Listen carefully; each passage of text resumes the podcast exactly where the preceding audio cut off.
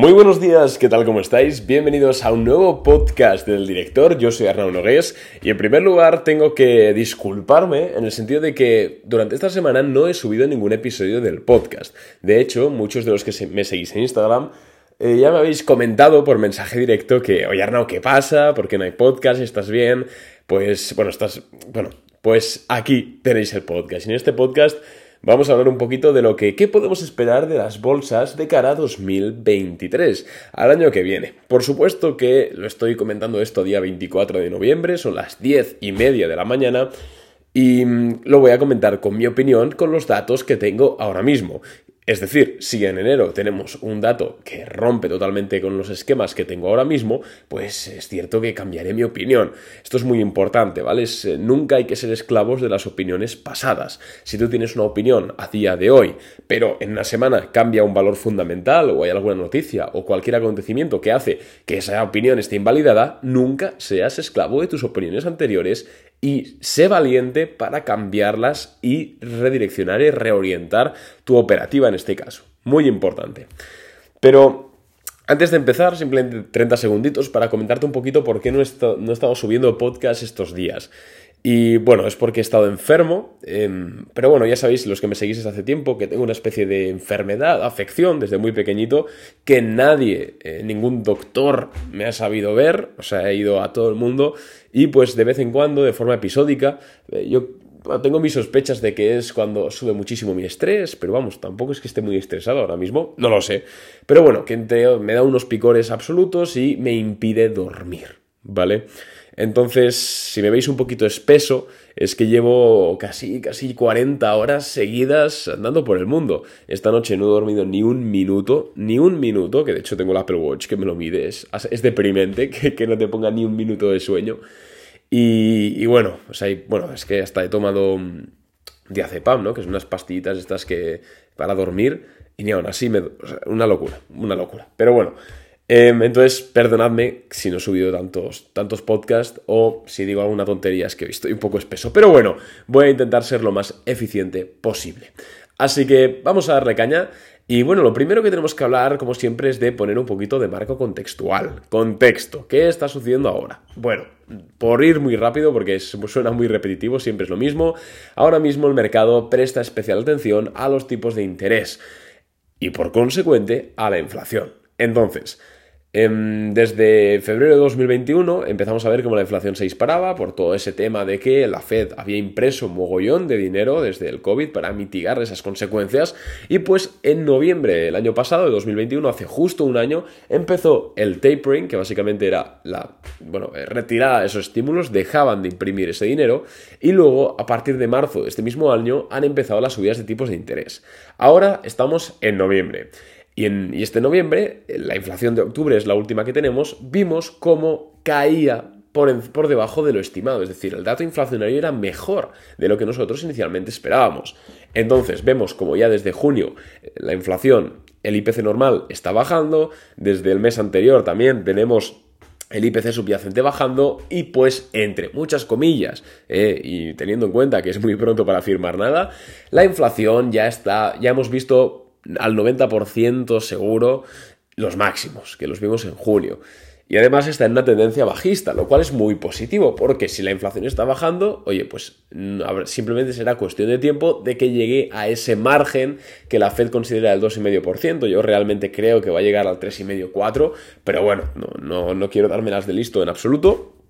Pero bueno, es una noticia muy positiva, por lo cual inicialmente podemos pensar que en 2023 vamos a tener un buen año en bolsa.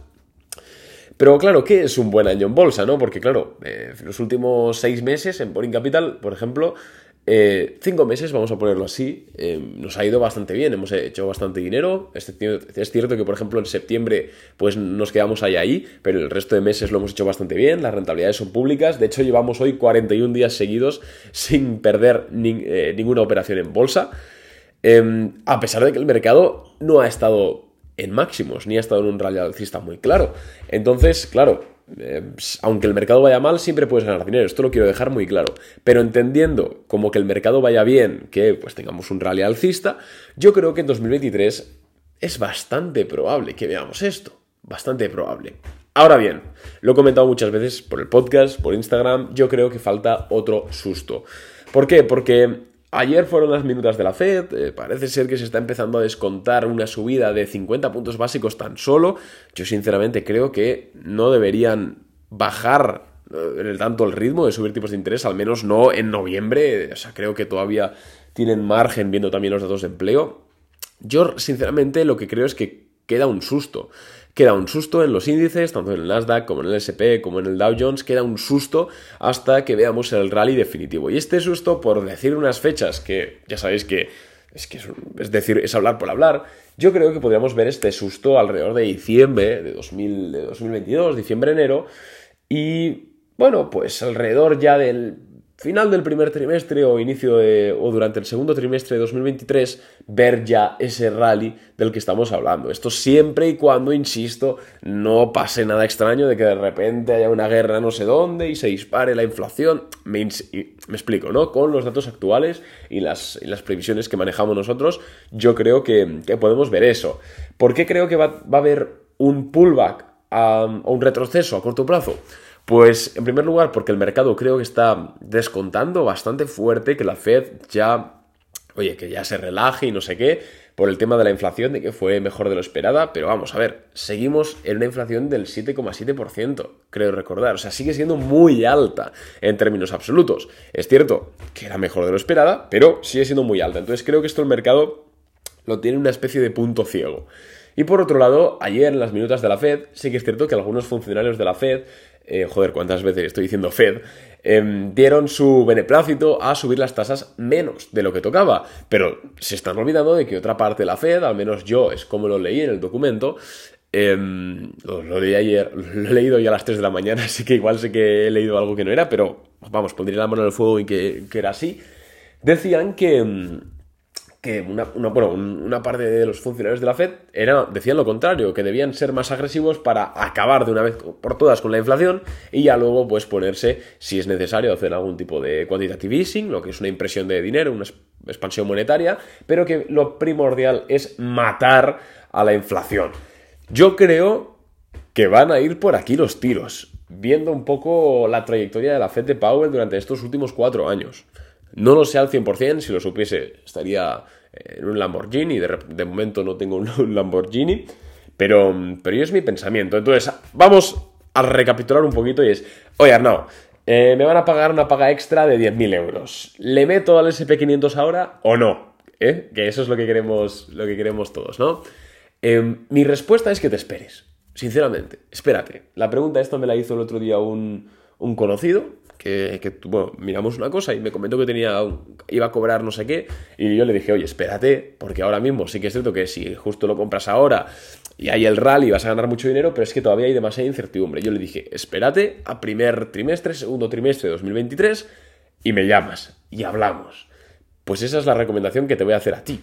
Bueno, recomendación, es, es mi opinión, ¿vale? Al final yo hago ese llamamiento a que podéis seguir haciendo vuestra estrategia de DCA. Yo creo que el, final de este mercado bajista está más cerca que hace seis meses, por supuestísimo, y estamos ya en la última recta final, eso seguro, a no ser que pase nada extraño, pero siempre cabeza ante todo.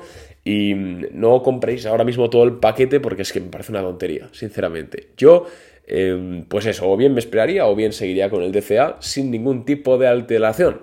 Así que pero bueno, en definitiva veo bastante alcista 2023, sobre todo, insisto, después de ese segundo, primer, segundo trimestre del año, yo creo que podemos ver cosas interesantes en bolsa, porque a nivel macroeconómico es muy probable que tengamos todo el año de corrido una, una, recesión, tanto en Estados Unidos como en Europa.